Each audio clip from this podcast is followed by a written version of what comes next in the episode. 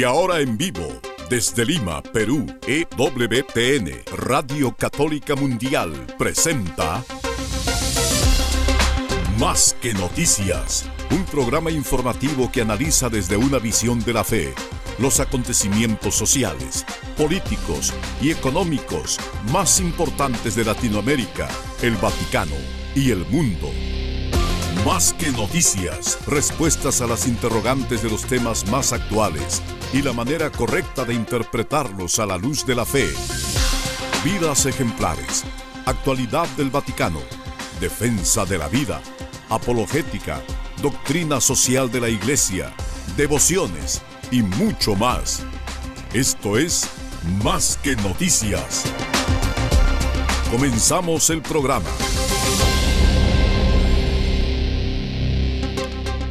Hay tres veces de pensar, tres maneras de pensar sobre el mundo, sobre la realidad. Una puede ser simplemente por las cosas que pasan, las noticias que veo, un comentario sin mayor criterio, simplemente una avalancha de novedades que no puedo del todo entender por qué y cuáles son las causas y por qué se hace eso, en fin. Luego también puedo pasar a entender las razones por las cuales las personas están trabajando para lograr ciertos objetivos. Y eso es un nivel más profundo, el nivel que nos permiten eh, entender especialistas sobre el tema, así es que en este programa también hacemos eso por supuesto para entender la noticia, pero el nivel de fondo, el nivel decisivo es la lucha entre el bien y el mal. Donde el bien es infinitamente más que el mal. El mal es parasítico del bien, no crea nada, solo malogra lo que el bien genera y recrea.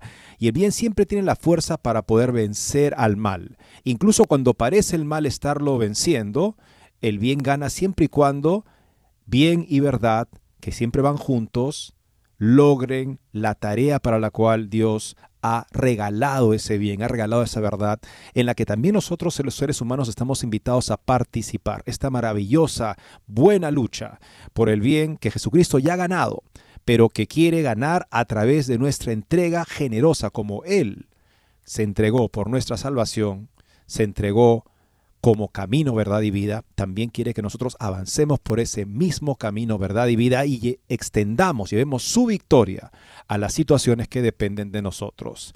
Así también leemos las noticias en este su programa Más que Noticias. Gracias por acompañarnos. Soy Eddie Rodríguez Morel. Guillermo sigue un poquito mal, malito aquí con esta gripe pesada que le he dado, así es que seguimos encomendándolo para que se recupere pronto. Ayer amigos les, hablábamos de el interés de Irán en la América Latina, que se ve justamente en sus relaciones, relaciones formales, acuerdos, en fin, con Venezuela, los gobiernos de Venezuela, Cuba y Nicaragua, por ejemplo. Y desde ahí quiere extender su influencia al resto de la región. Y sabemos que Irán considera que su manera para poder incrementar su influencia es desestabilizando a otros que de otra manera podrían hacerle un contrapeso. ¿no? Ese es su plan, es lo que está haciendo en Medio Oriente con el resto de las naciones musulmanas, que son sunitas, busca desestabilizarlas para de esa manera poder Irán mantener y incrementar su poderío en esa zona. Esa es su estrategia. Bueno, ahora tenemos también cómo Irán ve a África. Una interesante nota del mismo comentarista, Soat Zbay, publicada en la Brújula Cotidiana que queremos compartir con ustedes el día de hoy. Irán apunta a África e ignora a Occidente. Tiene el mismo discurso de Rusia, es más, es un aliado también Irán de Rusia, interesantemente, y también con China, contra el Occidente que considera irremediablemente decadente y por lo tanto no merece ser tomado en serio. Incluso este acuerdo que hizo Estados Unidos para que Irán mm, de alguna manera regular o mantuviera con mucha ingenuidad, según muchos analistas, su programa de desarrollo de energía nuclear solamente para fines pacíficos, nadie lo cree, porque cuando los este, inspectores van a Irán, pues no les dejan ver lo que quisieran ver. En otras palabras, están escondiendo que este programa es un programa que tiene objetivos bélicos. Pero Irán se justifica, dice, ¿para qué le voy a hacer caso a Occidente y esos acuerdos, incluso con los que me he comprometido antes, si Occidente está en decadencia? Mejor me hago alianzas con países en Latinoamérica, países en África, con Rusia y China, que son, aspiran a ser un eje alternativo a Occidente y de esa manera me planifico para el futuro y puedo muy bien prescindir o ignorar cualquier acuerdo que he hecho con Occidente. Interesante perspectiva de este artículo de este experto sobre Oriente Medio. Por otro lado, amigos, ustedes lo habrán visto, no sé si lo habrán visto, pero en Europa los agricultores están en armas porque las políticas que los obligan o pretenden obligarlos a recortar su producción agrícola en aras de una transformación verde, solamente pueden llevar a una hambruna, dicen los agricultores, y hacen ver también lo desconectada que está esta política ecologista que cae en sus categorías y en sus objetivos a quema de básicamente quema lo que lo que no va de acuerdo con su agenda, pues los agricultores en Europa le están diciendo basta con ocupaciones de París, por ejemplo, donde están dejando todo su heno así en, grandes bodoques de toneladas por toda la ciudad o por parte de la ciudad para decir, nosotros no vamos a aceptar las políticas que matarían nuestra productividad en aras supuestamente un tipo de microproductividad que se hará en lugares, lugares reservados pequeños, por lo que ya no se necesitaría transportarla de un lugar a otro, y eso es una política que hay que abrazar rápidamente, nos dicen, los agricultores dicen, no tan rápido, nos estás quitando el trabajo y estás poniendo a estas sociedades en peligro de hambruna. Veamos esta interesante nota también de la brújula cotidiana. Por otro lado, amigos, viendo también este, este occidente en decadencia, lamentablemente, cerca del 50% de los jóvenes españoles no cree que se casará y la mitad de los que se casen se divorciarán. No es solo una cuestión de España, lo encuentro yo en personas, en fin, digamos, jóvenes mayores, no tan mayores, jóvenes mayores, digamos sus 20, 30, que no piensan casarse, es como que se está convirtiendo casi en eh, la opción por defecto, es no casarse, y si me caso incluso, no sé si tendré hijos, y empiezo a dedicarle todo mi esmero a mi carrera, y eso sí, seguramente en la mayoría de los casos también a una mascota que llenará el vacío de afecto humano que yo mismo he decidido que quiero para mi vida. Vamos a ver este, esta nota que nos hace pensar también sobre este occidente en decadencia, donde los cristianos tenemos que ser la levadura que lo levanta, no alguien que le calma la conciencia mientras corre al precipicio. Y eso es lo que lamentablemente se ve. Leía una, un pensamiento de C.S. Lewis, decía, cuando los, las personas se están volviendo mejores, son cada vez más conscientes del mal que aún queda en ellos. Son conscientes del mal, decir, sí, esto tengo que seguir mejorándolo, ¿no? Cuando las personas estamos viendo peores, ya no siquiera son capaces de reconocer el mal propio, el mal que tienen en sí mismos. Eso le está pasando a Occidente. Ante esa situación, lo que Occidente necesita es un llamado a la conciencia, a tiempo y a destiempo. la indicación de San Pablo a San Timoteo en una de sus cartas justamente este joven obispo, son para la iglesia de todos los tiempos. ¿Y qué será? ¿Es África acaso una sociedad con ciertos prejuicios que hay que comprender? Porque si no sería lo mejor bendecir a parejas homosexuales, que se dice que no se está bendiciendo la pareja, ahora se está diciendo que se bendicen a los dos que vienen juntos, pero no se bendice la pareja. Se bendice a las personas, no a la pareja, y se los bendice cuando vengan juntos, se los bendice, pero supuestamente a los dos. ¿Por qué no se dice eso entonces en la bendición? Porque la bendición puede ser cualquier fórmula que se le ocurra a la persona, porque lo que se quiere justamente es la inclusión del comportamiento homosexual, como vimos recientemente en una misa en la Ciudad de México, una iglesia que pertenece a la Compañía de Jesús, donde fueron, fue bendecida una pareja y fue anunciado en los boletines de la parroquia que iba a ser bendecida esta pareja en nombre de Fiducia Supplicans en una misa tras una misa dominical. Eh, ¿Qué está pasando acá? ¿Se tomará alguna medida contra eso? No hay ninguna medida que se piense tomar contra eso, lo que hace ver justamente que el prejuicio que podrían tener los africanos es un prejuicio racional, escribe Anthony Esolen en una interesante nota en The Catholic Thing publicada el día de hoy. Y por otro lado también una interesante nota del padre Raymond de Sousa, la geografía del pecado de Feducha Supplicans. ¿Cómo es el mundo? ¿Cómo es la Iglesia Católica en diferentes lugares del mundo? Después de Fiducia Supplicans, veremos qué interesante este análisis y también nuevamente la sorpresa africana. Lo decía San Juan Pablo II.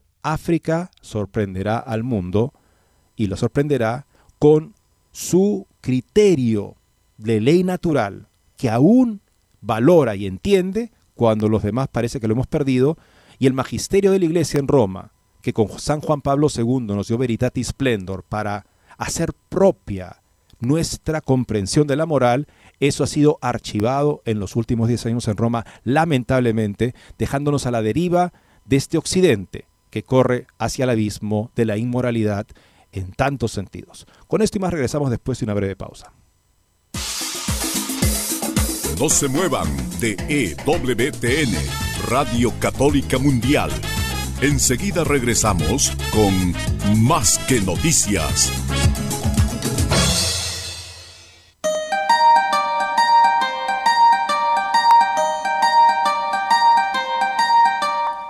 No olvides seguirnos en Facebook como Más que Noticias EWTN. Allí podrás encontrar las noticias que tratamos día a día en el programa. Además, pueden escribirnos con sus comentarios o sugerencias.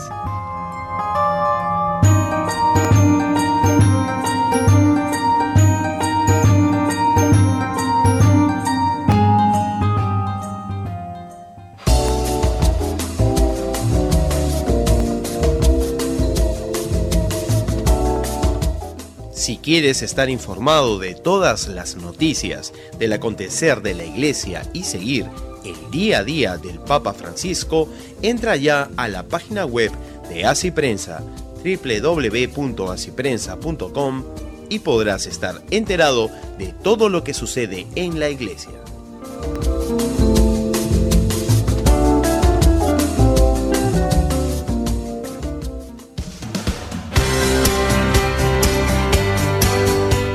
Ya regresamos en EWTN, Radio Católica Mundial, con su programa Más que Noticias.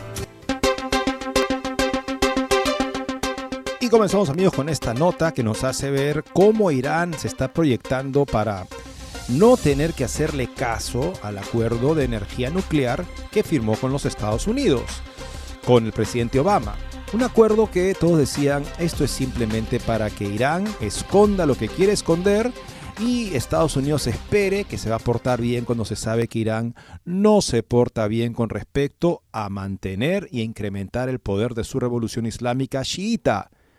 Es la única potencia chiita en el mundo y mantiene e incrementa su poder desestabilizando al resto de las naciones del Medio Oriente también incluido Israel, por supuesto, y el resto de las naciones musulmanas sunitas, que son sus enemigos jurados.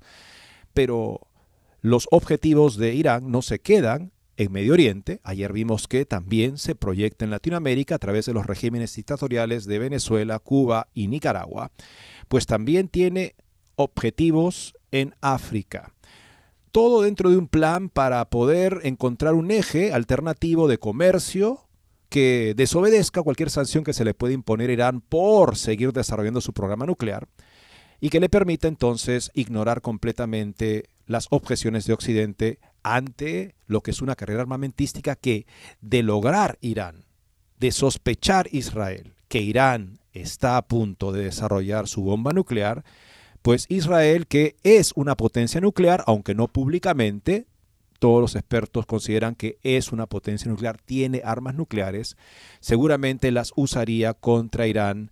Y eso que Israel use un arma nuclear contra Irán para impedir que Irán pueda usarla contra ellos primero, simplemente va a significar que todos los países de la zona, que no son potencias nucleares, correrán también a adquirir al menos sus bombas nucleares para poder defenderse unos de otros ante un panorama verdaderamente apocalíptico de cabezas calientes que no reflexionan, con ideologías, fin, extremistas de inspiración religiosa, además, que podrían llevar a un enfrentamiento nuclear en Medio Oriente y esto se extendería en un tipo de desastre natural para el resto del planeta.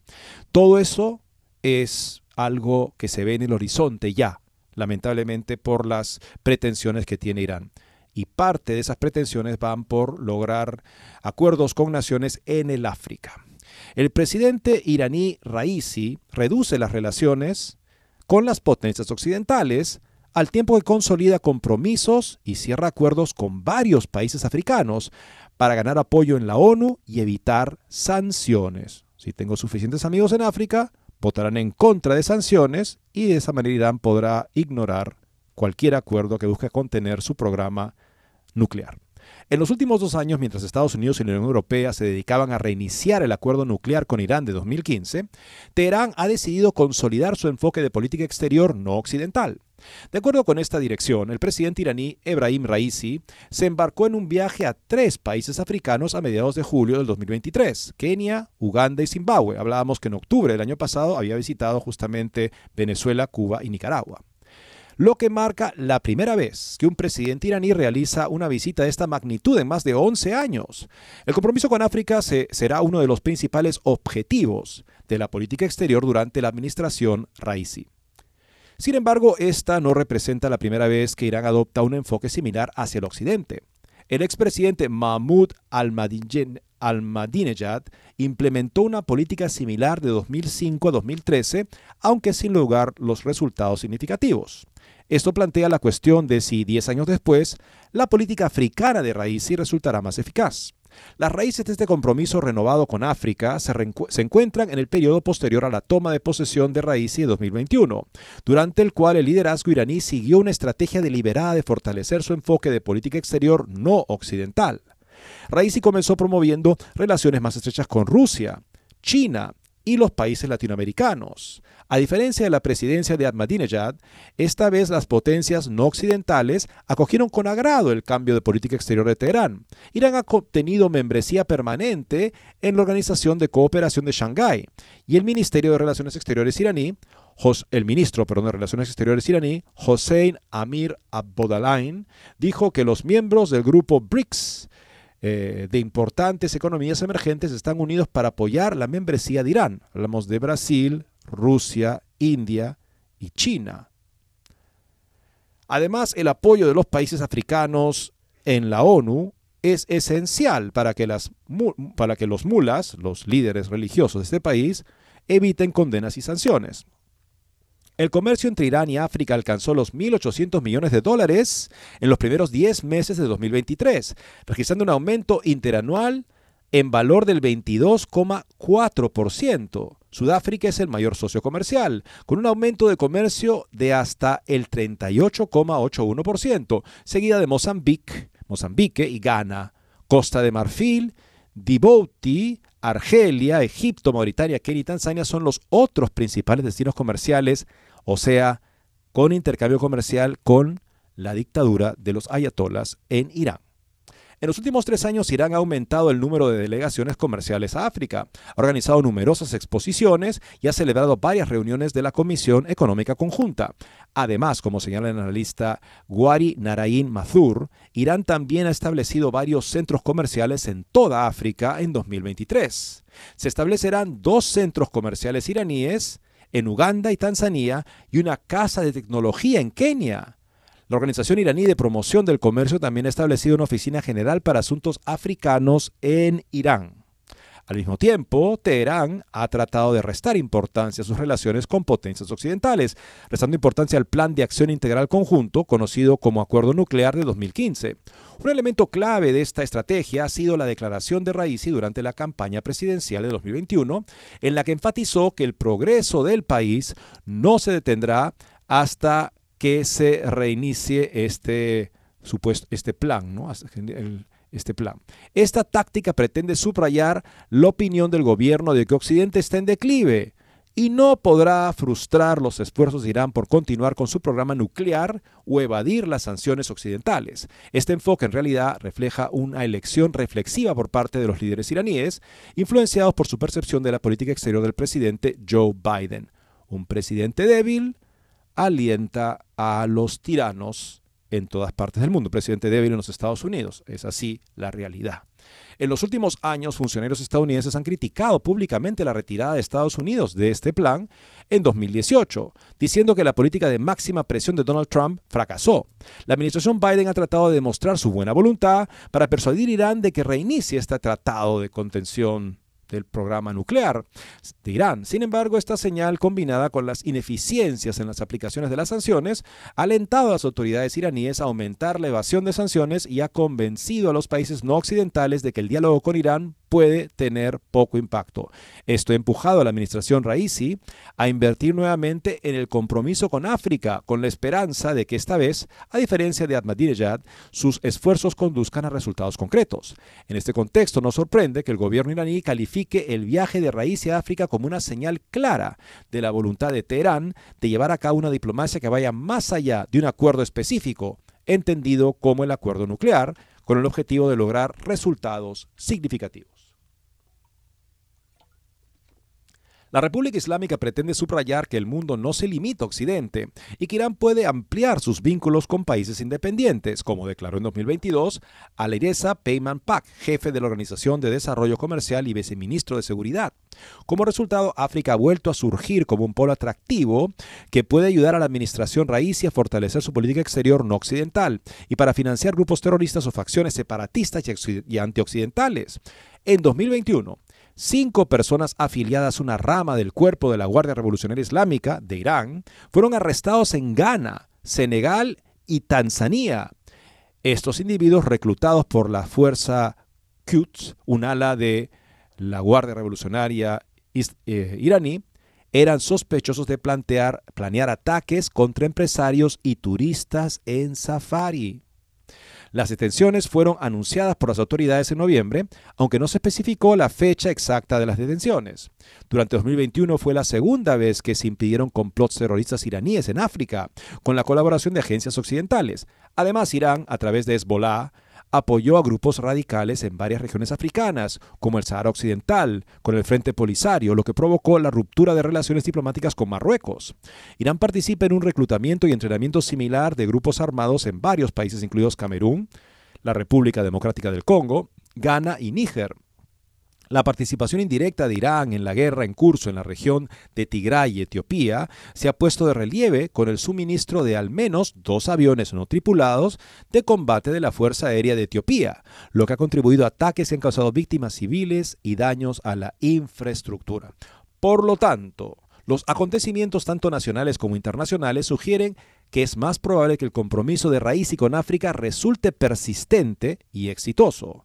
En el corto plazo, el régimen puede aprovechar su nuevo enfoque en el continente de dos maneras. Primero, a través de la expansión del comercio, que además de promover las relaciones económicas con otros países no occidentales, asume un papel crucial en la salvaguardia de la economía iraní del inevitable colapso bajo las sanciones occidentales. Busco otros socios de negocios para así poder, digamos, soportar el embate de las sanciones que vienen de Occidente, que en fin ya no me afectarían tanto. ¿no?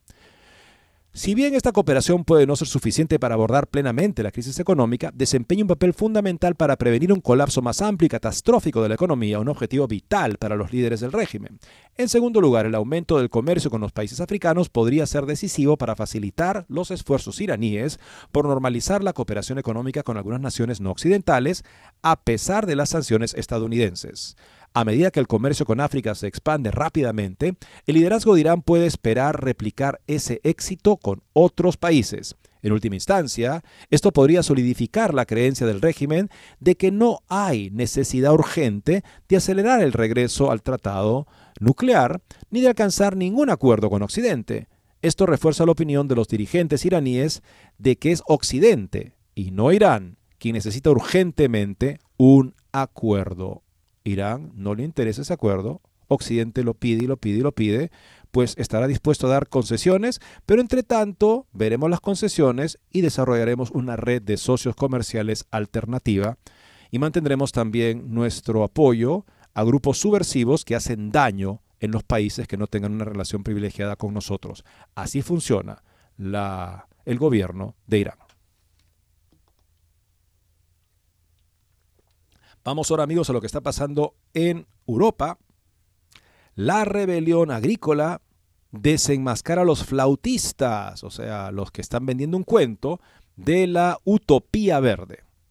Escribe Eugenio Capozzi para la Brújula Cotidiana. Se está produciendo un choque entre la ideología del ecologismo apocalíptico, el mundo está a poco de acabar en un desastre por el hombre, y el gran levantamiento de los agricultores Lo que está en juego es la total alienación de la realidad, lejanía de la realidad, que mantiene unidas a todas las políticas euroverdes, su distancia insalvable de cualquier racionalidad práctica y las implicaciones despóticas y distópicas de su aplicación, o sea, de un mundo donde el internacionalismo ecologista gobierna cada aspecto de nuestra vida en nombre de salvaguardar el medio ambiente. Es un argumento para la dictadura internacionalista. El sello inconfundible de toda ideología es su oposición frontal a la realidad concreta, su construcción de un mundo imaginario, abstracto y alejado en el que la sociedad se desmantela completamente y se reconstruye según un lúcido delirio pseudo religioso y cientificista que pretende construir al hombre nuevo, inmune a defectos y conflictos, forzado a ser feliz. Una realidad artificial y alternativa que inevitablemente, cuando los partidarios de esta ideología obtienen el poder total e intentan realizarla, adopta la forma de una distopía. No es el paraíso, sino el infierno sobre la tierra, una prisión, un manicomio y un lugar de tortura para las desdichadas sociedades condenadas a sufrirlo. En cuanto a la ideología del ecologismo apocalíptico dominante hoy entre las élites intelectuales y políticas occidentales, y sobre todo europeas, su contraste con la realidad concreta salta plásticamente a nuestros ojos en estos mismos días con el gran levantamiento de los agricultores contra las políticas demenciales y ruinosas impuestas desde hace años por la Unión Europea a sus pueblos, basadas en una supuesta emergencia climática y más en general ecológica.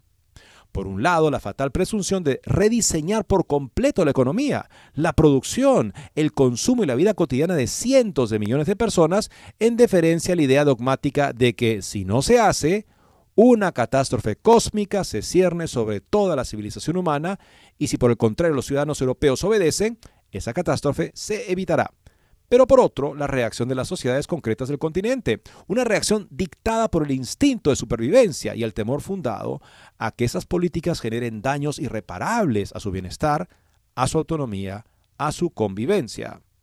De momento esta reacción, que desmiente de golpe la significación ideológica con la que se presentaba el riesgo de apocalipsis medioambiental como una prioridad absoluta, procede de las clases productivas de la industria agroalimentaria, las más castigadas por las medidas pseudoambientalistas de las clases dirigentes de la Unión Europea, lideradas por figuras inquietantes como el ex vicepresidente de la Comisión Franz Timmermans pero otros sectores de la producción ya se están movilizando, como los trabajadores y empresarios de Alemania y algunos de otros países, y sobre todo la inmensa mayoría de los ciudadanos europeos ya están experimentando amargamente en su propia carne, de una forma u otra, las gravísimas consecuencias de estas medidas para sus intereses vitales desde todas las empresas sometidas a costes insoportables debido a obtusos criterios de sostenibilidad, hasta los propietarios de viviendas amenazadas por la pesadilla de renovaciones obligatorias innecesarias, caras y perjudiciales, pasando por los propietarios de vehículos de motor obligados a una costosa e imposible conversión a eléctricos,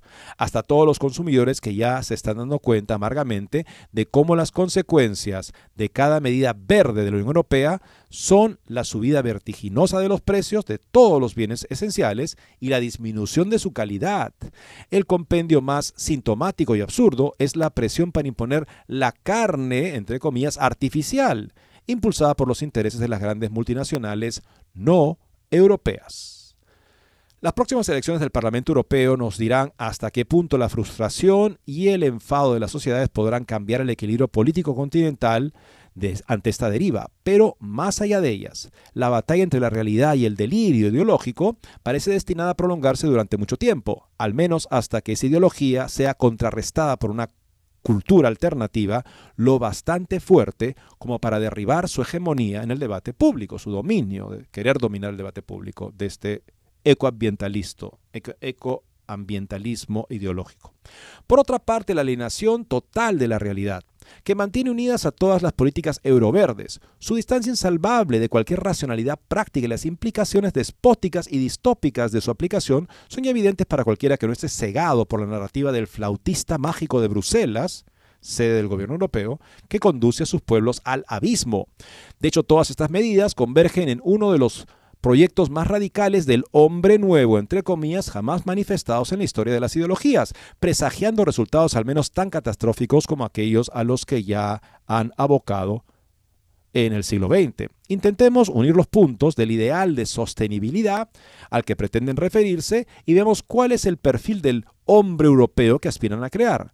La población de la futura, o más bien próxima Europa sostenible, con impacto cero en las temidas emisiones deseadas por las actuales clases dirigentes de la Unión, vivirá en territorios donde la producción agrícola y ganadera en homenaje a la sostenibilidad y la restauración de la naturaleza será cada vez más escasa, con precios cada vez más altos y una dependencia creciente de la producción de otros continentes para su sustento, además consumiendo bienes cuya cadena de producción es mucho menos controlable vivirá utilizando únicamente energías renovables, para cuya difusión se desnaturalizan por completo la tierra y el paisaje. Nada que ver con restaurar la naturaleza. Energías que sin hidrocarburos ni centrales nucleares, en cualquier caso, solo pueden cubrir un porcentaje minoritario de las necesidades de las sociedades industrializadas. Y así, o volverá a un estado más primitivo de civilización, o dependerá totalmente de la energía producida en otros lugares de nuevo con costes enormemente incrementados. Perderá casi por completo su industria manufacturera porque será incapaz de sobrevivir en estas condiciones sumiéndose en un desempleo masivo crónico. No podrá viajar debido a los elevadísimos costes de la movilidad eléctrica privada y del transporte público. En resumen, vivirá en una burbuja casi real en la que solo una pequeña élite podrá mantener un nivel de vida satisfactorio las clases dirigentes del empresariado digital y de la investigación científica puntera y las vinculadas a la política, mientras que el resto de la sociedad quedará reducida a una masa informe de pobres en busca de subsidios o emigrará a otros lugares, lo que acentuará más el declive demográfico y o la despoblación, mientras que el resto del mundo, libre de tales limitaciones asfixiantes, seguirá creciendo hasta colonizar lo que quede del viejo continente. La utopía verde se convertirá en realidad, lo está ya haciendo, en la distopía de una parte del mundo hasta hace poco motor de desarrollo que se suicida. Un desenlace que solo podrá evitarse si las sociedades sometidas a este yugo dejan inmediatamente de seguir hipnotizadas a sus flautistas de Hamelin. Qué interesante nota para entender cómo las ideologías chocan con la realidad y los agricultores viendo cómo los afecta a ellos y su capacidad de poder satisfacer la necesidad alimentaria de Europa requiere una protesta enérgica como lo que se está dando generalmente en el viejo continente. Vamos a la segunda pausa del programa, amigos, regresando. Veremos ya una interesante nota que nos habla de, eh, bueno, Marcello Pera, que fue senador, presidente del Senado italiano, habla justamente del tipo de laicismo, o sea, de independencia del poder político, que mata a Occidente. Él es un liberal, no es cristiano, pero dice que un laicismo correctamente entendido, una independencia del gobierno político, requiere el humanismo cristiano y sin ello se suicida. Interesante punto de vista del también otrora amigo y socio en un proyecto académico con el entonces cardenal Ratzinger. Con esto regresamos después de una breve pausa. No se muevan de EWTN, Radio Católica Mundial Enseguida regresamos con Más que Noticias.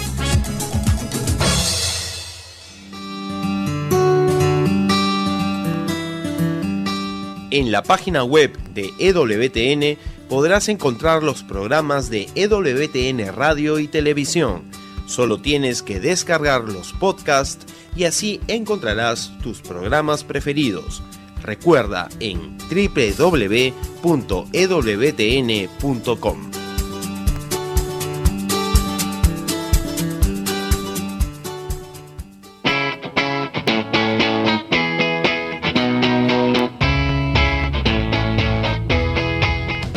Te invitamos a que visites la página web de Asiprensa www.asiprensa.com, donde encontrarás todas las noticias y actualidad de la Iglesia en el mundo. No lo olvides, www.asiprensa.com.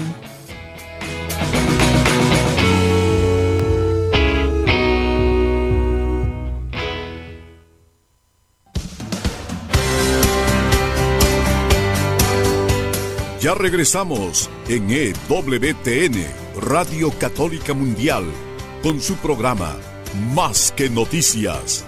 Para comunicarse en vivo con Más que Noticias, nos pueden llamar desde Estados Unidos al teléfono gratuito 1-866-398-6377 y desde cualquier parte del mundo al 205-271-2976.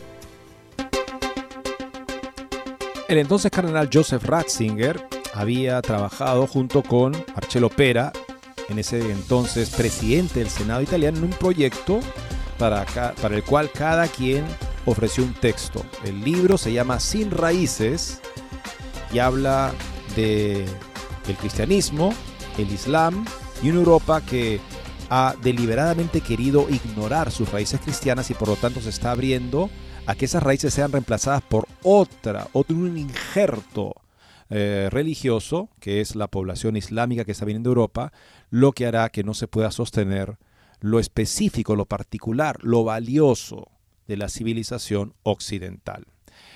Tenemos acá un extracto de un reciente discurso que diera él.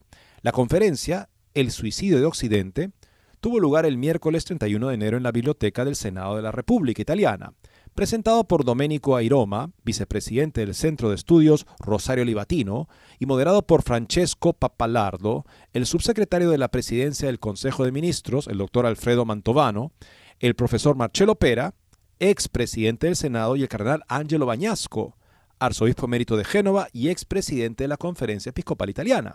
De gran importancia fue el informe de Marcello Pera, quien como liberal se distanció mucho de las tesis liberales. Todo su argumento tenía como objetivo mantener que la sociedad democrática liberal abierta es una forma de secularismo que no puede fundarse secularmente.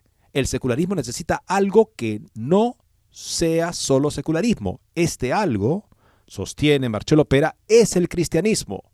Habiendo contaminado la visión original del secularismo, el actuar contra Dios que creó el cristianismo, contra el Dios que creó el cristianismo, está condenado al suicidio. O sea, si la sociedad se plantea contra Dios, está condenada a suicidarse. Aquí dijo lo que dijo Marcelo Pera sobre Europa, justo hablando en la nota anterior de lo que está haciendo Europa con este tipo de ambientalismo cuasi religioso contra, por supuesto, las naciones que aún tratan de sostener una política y una vida pública más cristiana. Podríamos empezar reformulando la respuesta del filósofo de la ciencia, Popper, a la pregunta, ¿en qué cree Europa hoy?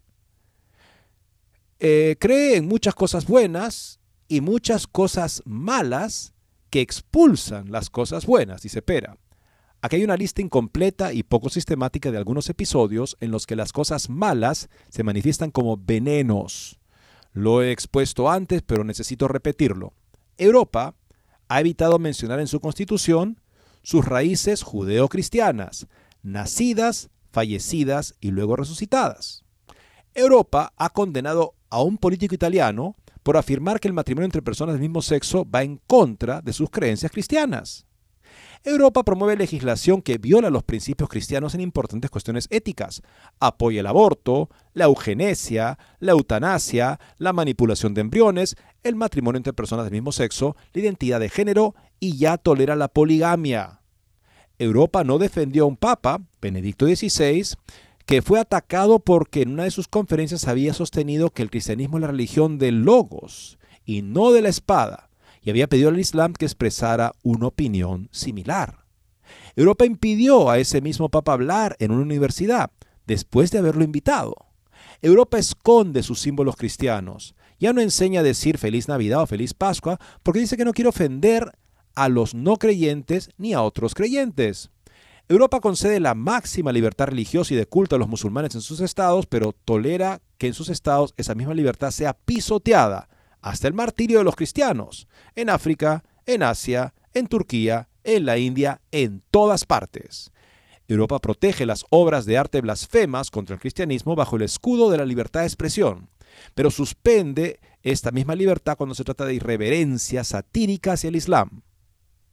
Europa reacciona débilmente ante el fundamentalismo islámico y el terrorismo porque se considera culpable de exportar la civilización cristiana.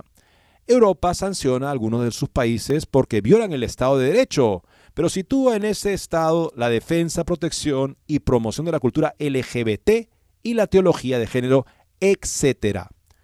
No es extrañar que los estudiosos serios hablen ahora de una Europa sin Dios y que los datos demuestren que Europa se encuentra entre las zonas más secularizadas de Occidente. Tampoco es sorprendente que la Unión Europea reúna tantas instituciones, pero tenga dificultades para unificarse como pueblo.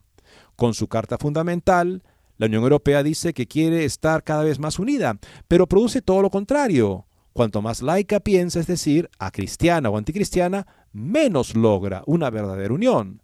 Si no hay concordia de fe común, no hay concordia de valores morales, y si no hay valores morales comunes sostenidos por la fe, los intereses, incluso si se combinan mejor, siempre seguirán siendo discordantes, y el Estado seguirá siendo discordante, incluso, si es que alguna vez lo hubo, el Estado de Europa.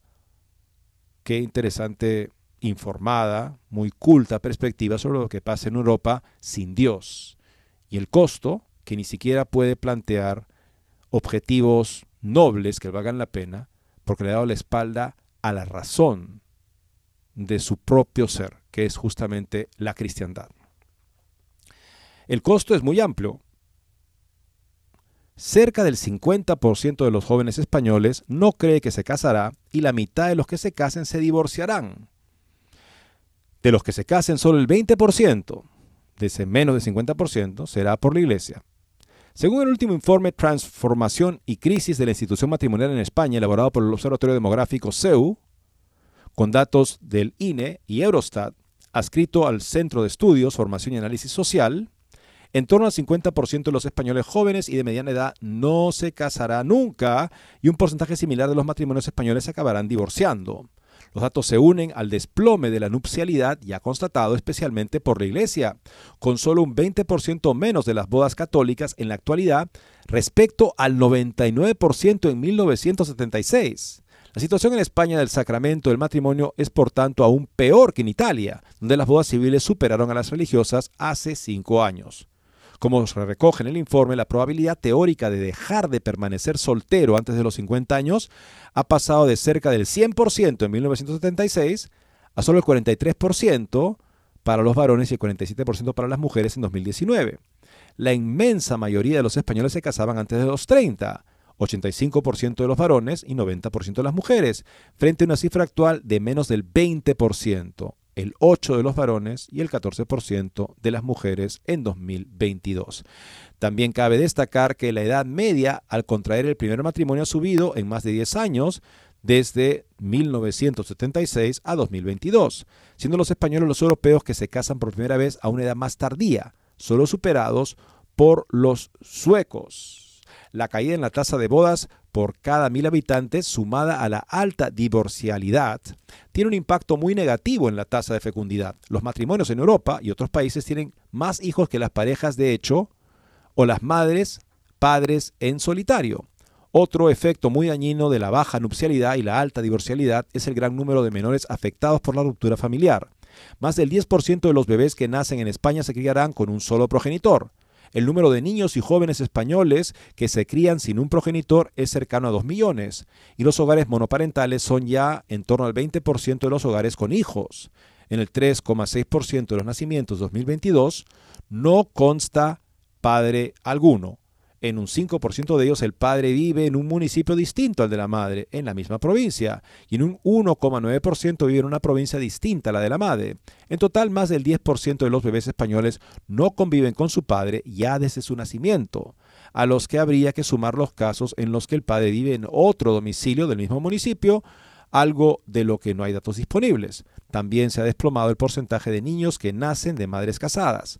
Los bebés de madres españolas no casadas fueron el 53% en 2022 en comparación un 2% en 1976. El fenómeno no se da solo en España, sino en buena parte de lo que se conoce como Occidente. Por ejemplo, un estudio indica que Gran Bretaña, en Gran Bretaña el matrimonio está desapareciendo. En Alemania se celebran hoy el mismo número de matrimonios que a finales de la Primera Guerra Mundial, cuando la población era una fracción de lo que es ahora. Sin embargo, Hungría está demostrando que una política favorable a la institución familiar tiene como resultado el incremento de las uniones nupciales. Y en Florida, Estados Unidos, un programa para ayudar a superar las crisis matrimoniales supuso una disminución del 28% de los divorcios. O sea, la política puede ser un papel para ayudar a contener este tipo de declive. Pero cuando se abraza este tipo de ideologías, donde tienen cualquier prioridad menos la familia y la vida humana, no es sorprendente que los resultados sean tan calamitosos. Veamos ahora amigos algo que les comentaba a ustedes, un artículo de Anthony Solon, escribe muy bien él, se llama El prejuicio racional de África. ¿A qué se, a qué se debe? Algunas personas en nuestra iglesia parecen sentirse avergonzados por sus compañeros católicos en África. Al parecer, la carga del hombre blanco aún no ha sido abandonada. En tiempos de Kipling significaba llevar la fe a personas que nunca habían oído hablar de Cristo, junto con el teléfono y el telégrafo, la locomotora, las máquinas para cavar grandes agujeros en la tierra en busca de gemas y metales preciosos, las cosechadoras, las triadoras y los segadores, el orden y la belleza de la ley establecida, varios milenios de aprendizaje humano y todas las maravillas de la vida urbana. En definitiva, cristianismo y civilización occidental. En nuestros tiempos, él tiene otro tipo de carga sobre sus espaldas. No se trata de enseñar a los hombres negros cómo construir represas en arroyos para irrigar una tierra árida.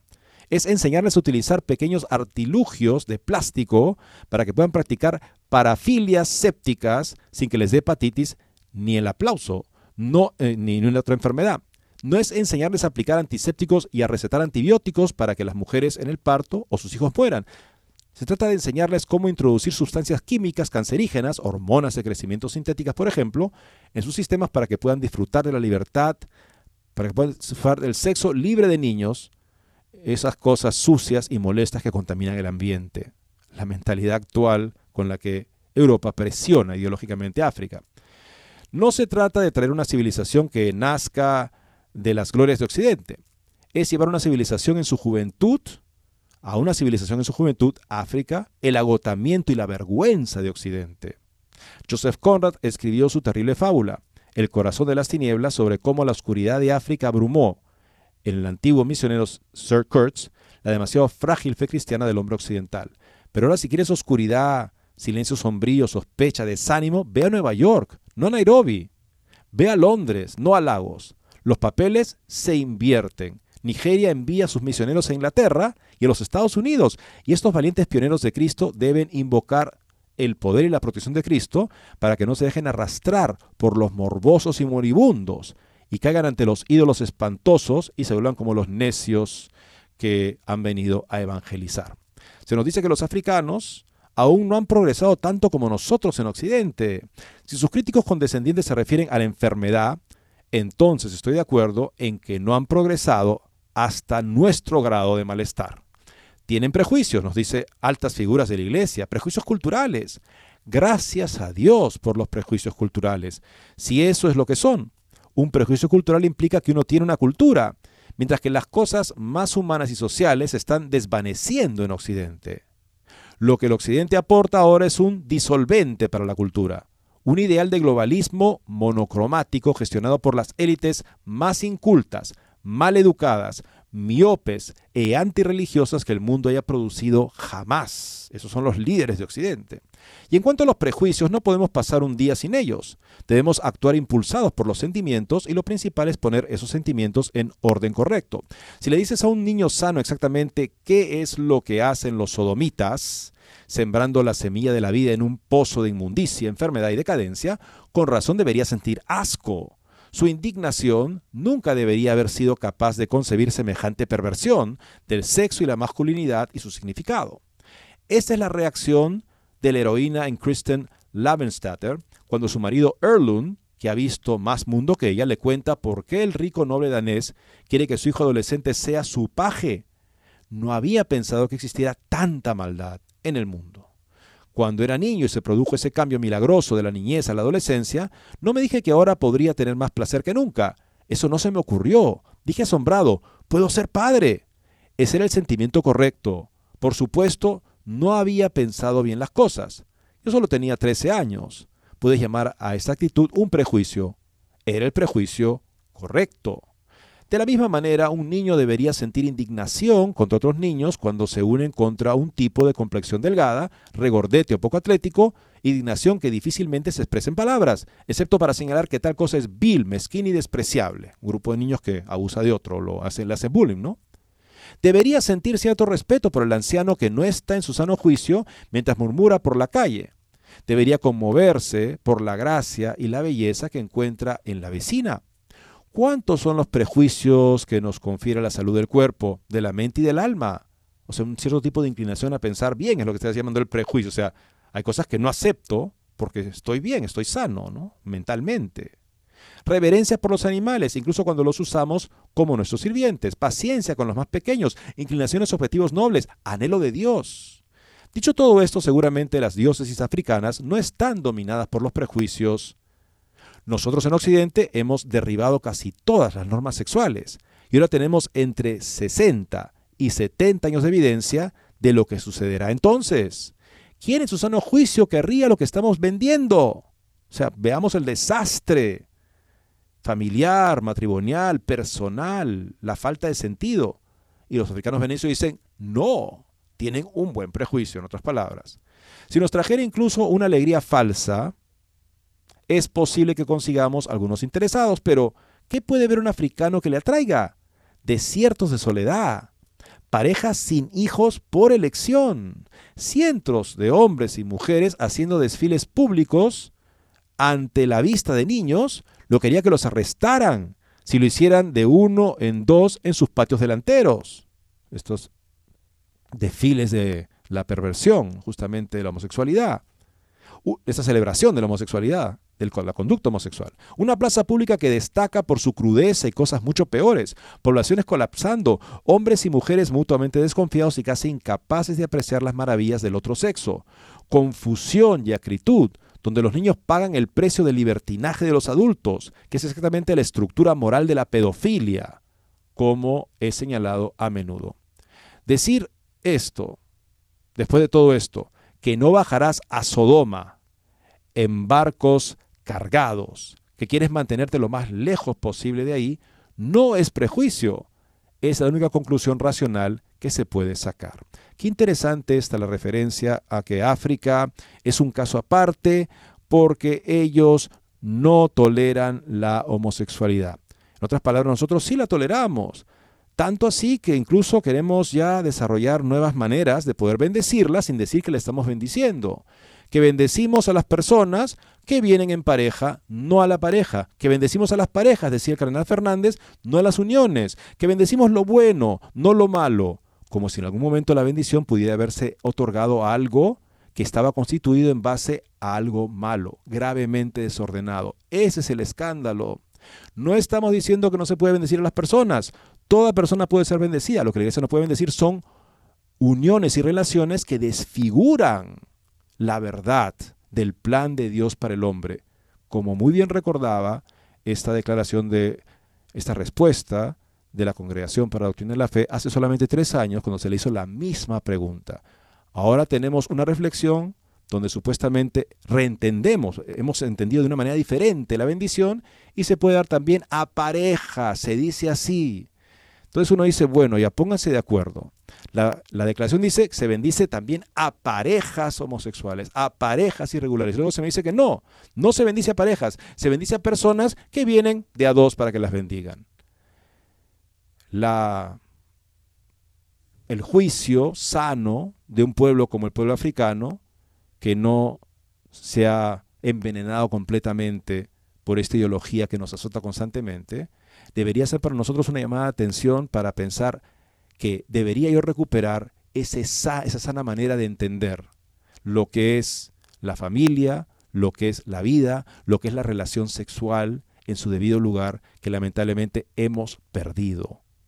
África está ahí para recordarnos la verdad de las cosas en este punto. Así es que si en algún momento se dice que, que no, que estamos diciendo que no pueden entrar a la iglesia personas con tendencia homosexual, ¿dónde en la vida alguien ha visto eso? don que no puede entrar a la iglesia es el pecado para ser bendecido. Aunque se diga que no se bendice, pero se bendice una relación pecaminosa. Eso sí hay que tenerlo muy claro. Y África nos ayuda. a poder reconocer esa realidad. Bueno amigos, hemos llegado al final del programa de hoy. Gracias por haber estado con nosotros. Que tengan un lindo día, ojalá ya mañana con Guillermo y hasta a las 12 del mediodía el día de mañana, hora de Miami. Gracias.